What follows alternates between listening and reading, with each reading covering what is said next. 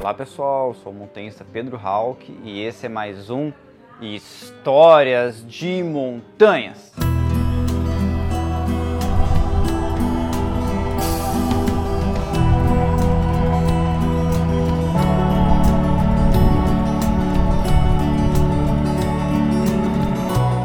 Bom galera, você já deve ter ouvido falar do Mont Blanc, que é a montanha mais alta dos Alpes, a montanha mais alta da Europa Ocidental ocidental porque na Rússia tem o Cáucaso e o Cáucaso tem o Elbrus que é mais alto que, que o Mont Blanc e tudo mais.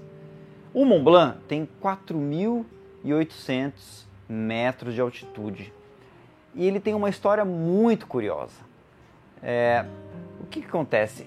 Foi da conquista do Mont Blanc no ano de 1785 da onde se começa a contar o início do montanhismo.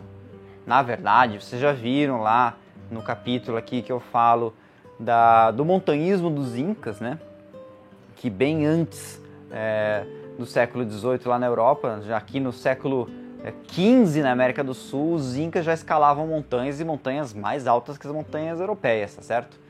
Mas se a gente considera o início do montanhismo lá na Europa, é, do montanhismo que a gente pratica hoje em dia, que é um montanhismo é, que ele é focado no lazer, focado no esporte, no desafio físico, também na contemplação, enfim, esse montanhismo moderno, né? Porque os incas praticavam outro tipo de montanhismo e esse não deixou legado para a posteridade. E é muito curioso né, a história da escalada é, do Mont Blanc. Bom, galera, é, você deve se lembrar das aulas de história que o século XVIII foi o século das luzes, tá certo? E por quê? Porque no século XVIII, cara, aconteceram muitas coisas que revolucionaram o mundo. Então, para começar, no século XVIII, você teve a evolução das ciências, tá certo?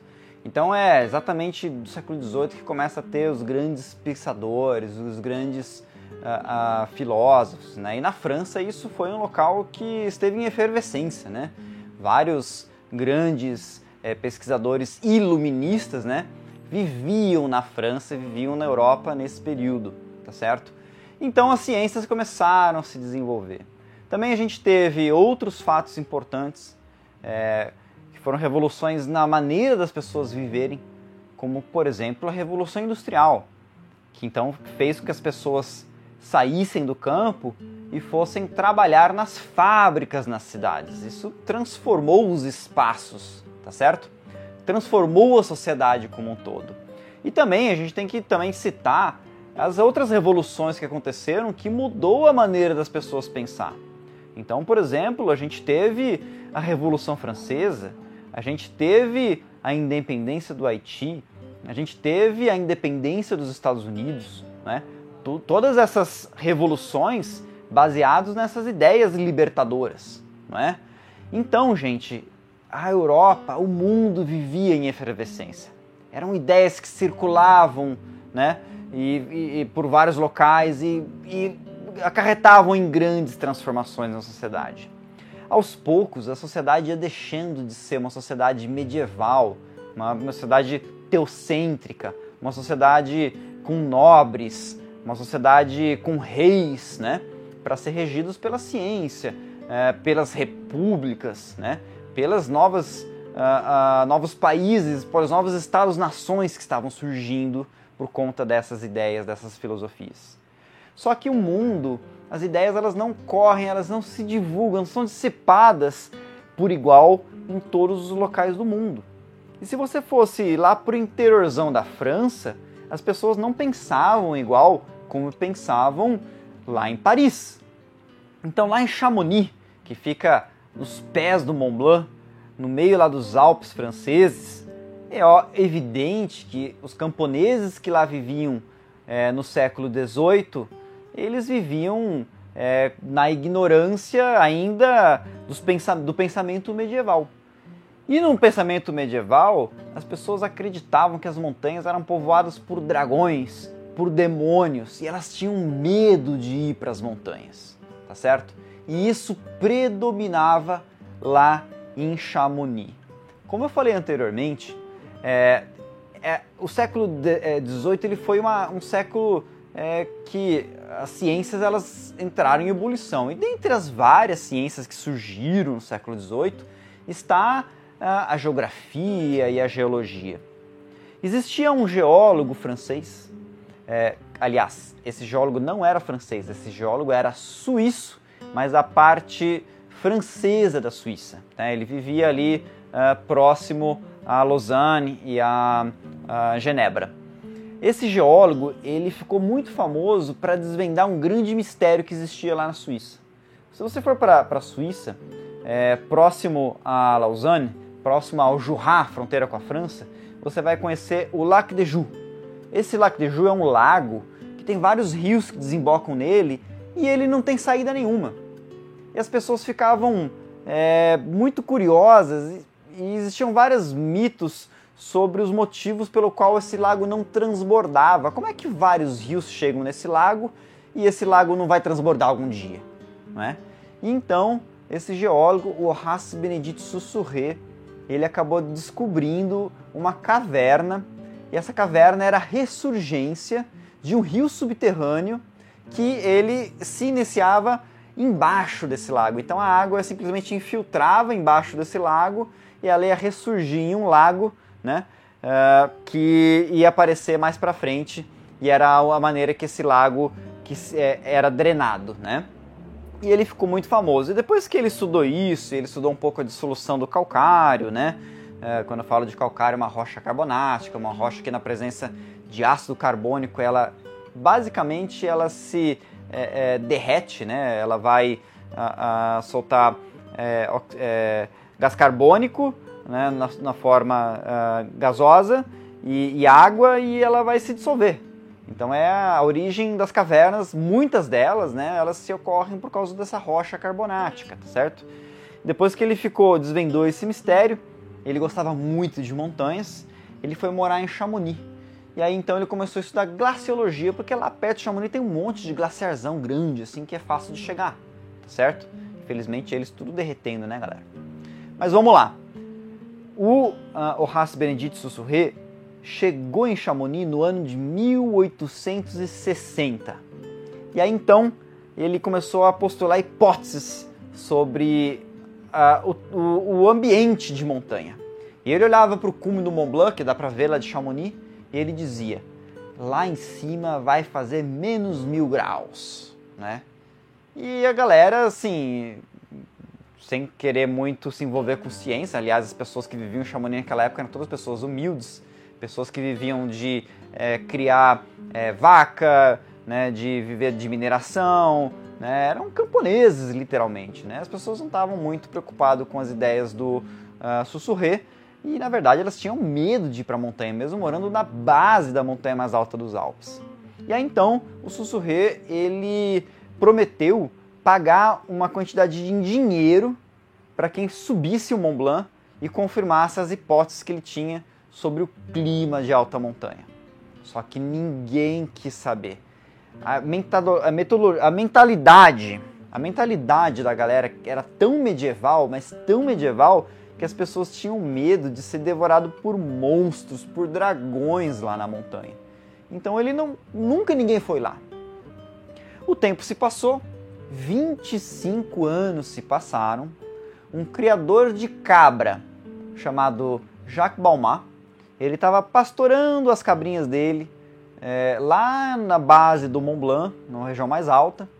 E aí de repente o tempo fechou, ele se perdeu e ficou andando em círculo. Aí, então veio a noite e ele perdido, não conseguia se orientar, não conseguia é, é saber para onde era o caminho de descida. E ele com medo, ele com frio, né? ele achando que os monstros chegariam é, de noite para devorar ele. Aí ele acabou encontrando um abrigo numa pedra, pernoitou ali, passou uma noite em claro, morrendo de medo. Ele ouviu os barulhos no glaciar, que era mais, nada mais nada menos que o gelo se movimentando, né? Ele achou que existiam dragões e ficou ali e viu que os estalos ali não era dragão nenhum, era simplesmente o gelo, né? Ouvia barulhos, não eram pegadas, era rocha caindo né? Porque o ambiente de montanha, de altitude, é um ambiente muito que a paisagem se transforma, ela é muito dinâmica. E ele viu que não existia monstro algum e ele deu explicações para aqueles fenômenos que as pessoas diziam serem monstros invisíveis, tá certo? Então ele amanheceu o dia, ele olhou para cima, ele se viu né, muito próximo do topo da montanha e dali onde ele estava, assim, cara, daqui dá para chegar lá em cima. Aí ele acabou, o dia abriu um, um céu lindo azul e ele desceu para a vila e foi contar a novidade para um amigo dele, uma pessoa mais conhecida, mais estudada, que era o médico Gabriel Pacar. E ele convenceu o Pacar.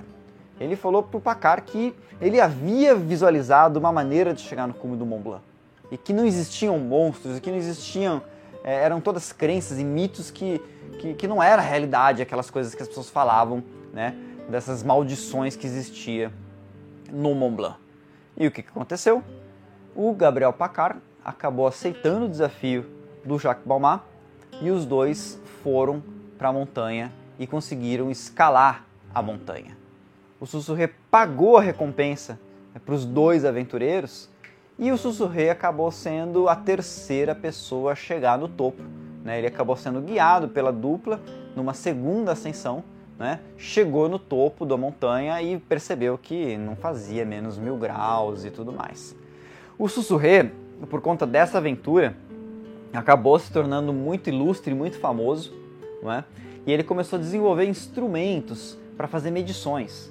Então ele desenvolveu é, bússolas para medir a orientação das fraturas nas rochas, que são as bússolas geológicas.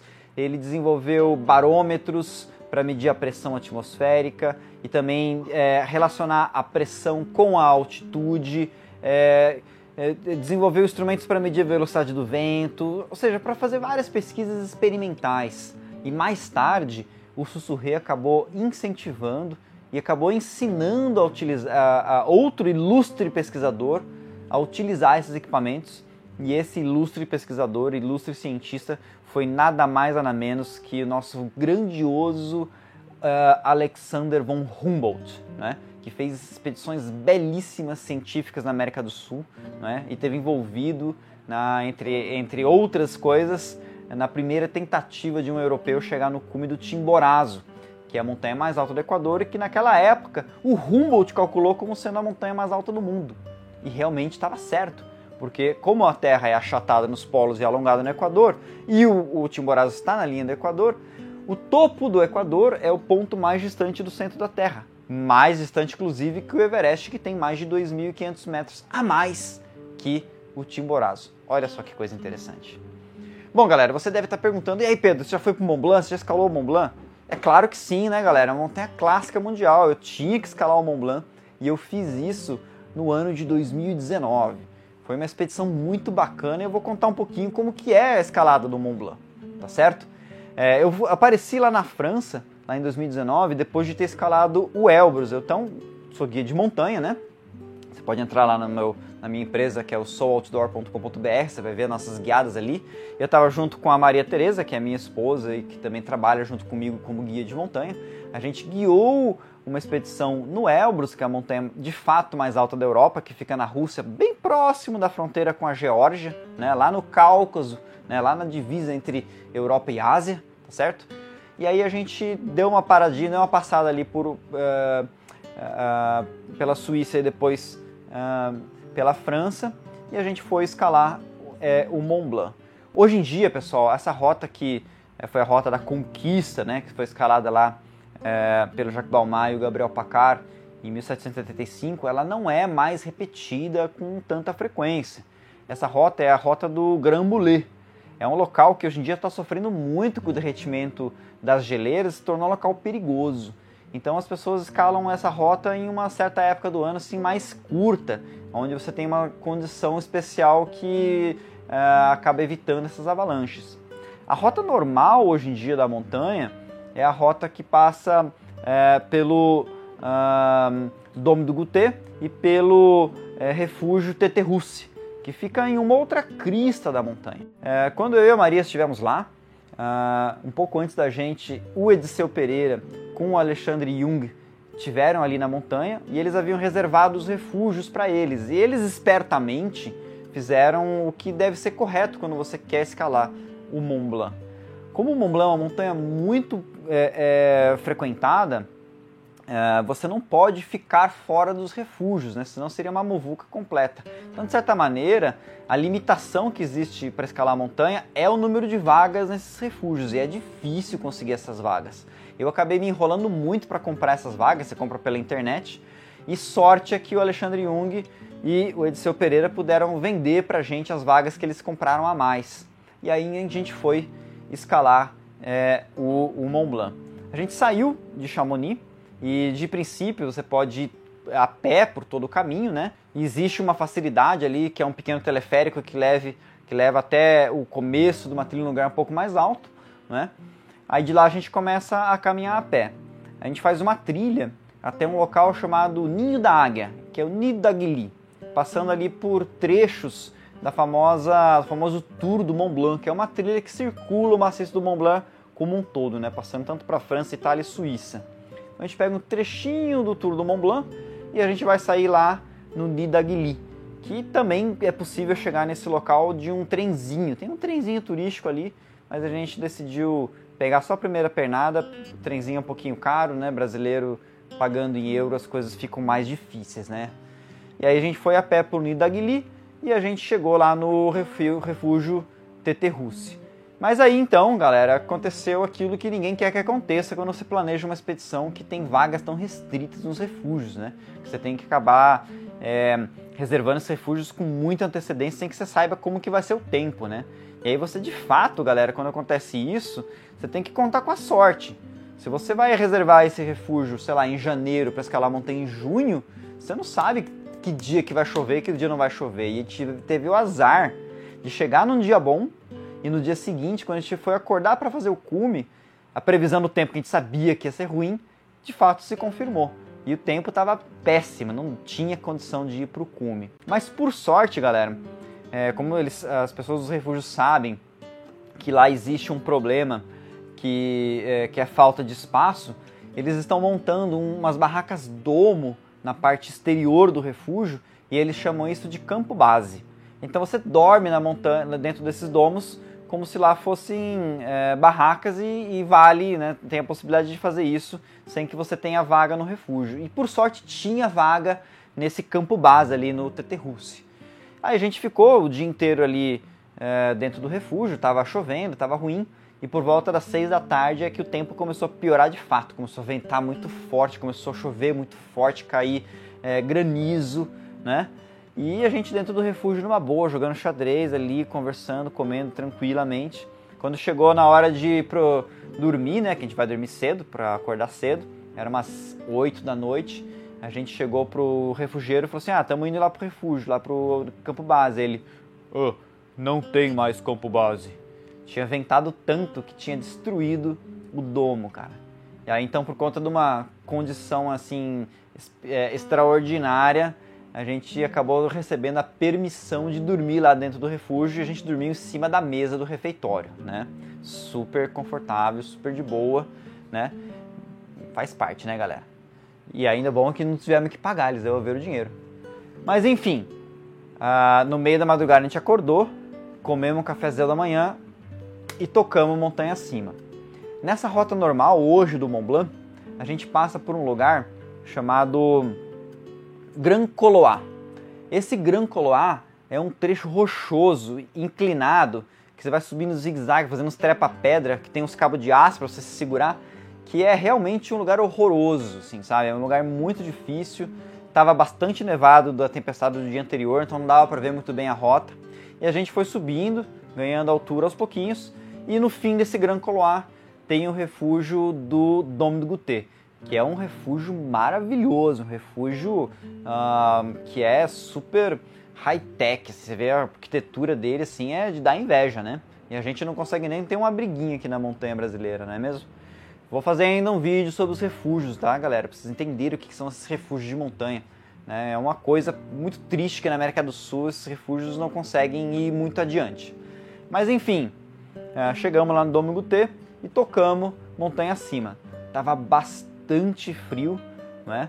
E a gente acabou continuando e chegamos no cume mais tarde. E Foi muito linda essa ascensão. E foi muito, muito bacana ter chegado ali no cume do Mont Blanc, ver os Alpes de cima, né? Foi um sonho realizado, né? Eu tinha muitos, muita vontade, fazia muitos e muitos anos que eu queria escalar o Mont Blanc e acabou dando certo lá em 2019. E assim foi a minha, minha escalada, né? Ali no Mont Blanc. Se você quiser escalar essa montanha, galera, você tem que ter em mente que é, lá na Europa uh, você tem que se virar com essa questão dos refúgios. Muitos guias é, que trabalham aqui na América do Sul, infelizmente, eles não são, não recebem a permissão de guiar lá no Mont Blanc. Então eu mesmo sou uma pessoa que vou lá por conta própria. Não é tão difícil escalar o Mont Blanc, mas o Mont Blanc ele requer conhecimento, tá certo? É uma montanha que, que é exposta, é uma montanha que você tem que saber o que você está fazendo. Você tem que tomar muito cuidado, que é a montanha que mais mata no mundo. Eu tenho um vídeo aqui, galera, que fala das cinco montanhas mais mortais que existem, e eu coloquei o Mont Blanc como uma dessas montanhas aí. Morre muita gente porque o Mont Blanc tem locais muito traiçoeiros, como esse Grand Colois e outros locais ali que você fica realmente bastante exposto. Então, galera, o Mont Blanc é uma montanha muito interessante, é uma montanha que tem que saber sobre montanhismo, não é? E se você quiser saber sobre montanhismo, se quiser aprender para chegar lá e escalar por conta própria, como é a maneira mais econômica que tem, que foi a maneira que eu fiz, inclusive, né? É uma das, das dicas que eu dou para você é que se inicie em alta montanha com um curso de alta montanha. Tem aqui um link de um curso que eu ministro na Bolívia que vai dar para você a condição de você chegar lá e fazer é, essas montanhas por conta própria, como, como o Ediceu e como o Alexandre Jung fizeram, né? Aliás, foram meus ex-alunos e foram lá, escalaram por conta própria e hoje estão aí fazendo várias montanhas também por conta própria, porque viraram se tornaram montanhistas independentes. Galera, espero que você tenha gostado dessa história sobre o Mont Blanc. E também não esqueça de seguir a minha, minha rede social, né? Você vai acompanhar as minhas escaladas e vai saber por onde que eu ando, né? Quem sabe a gente se encontra em uma escalada. Galera, um grande abraço para vocês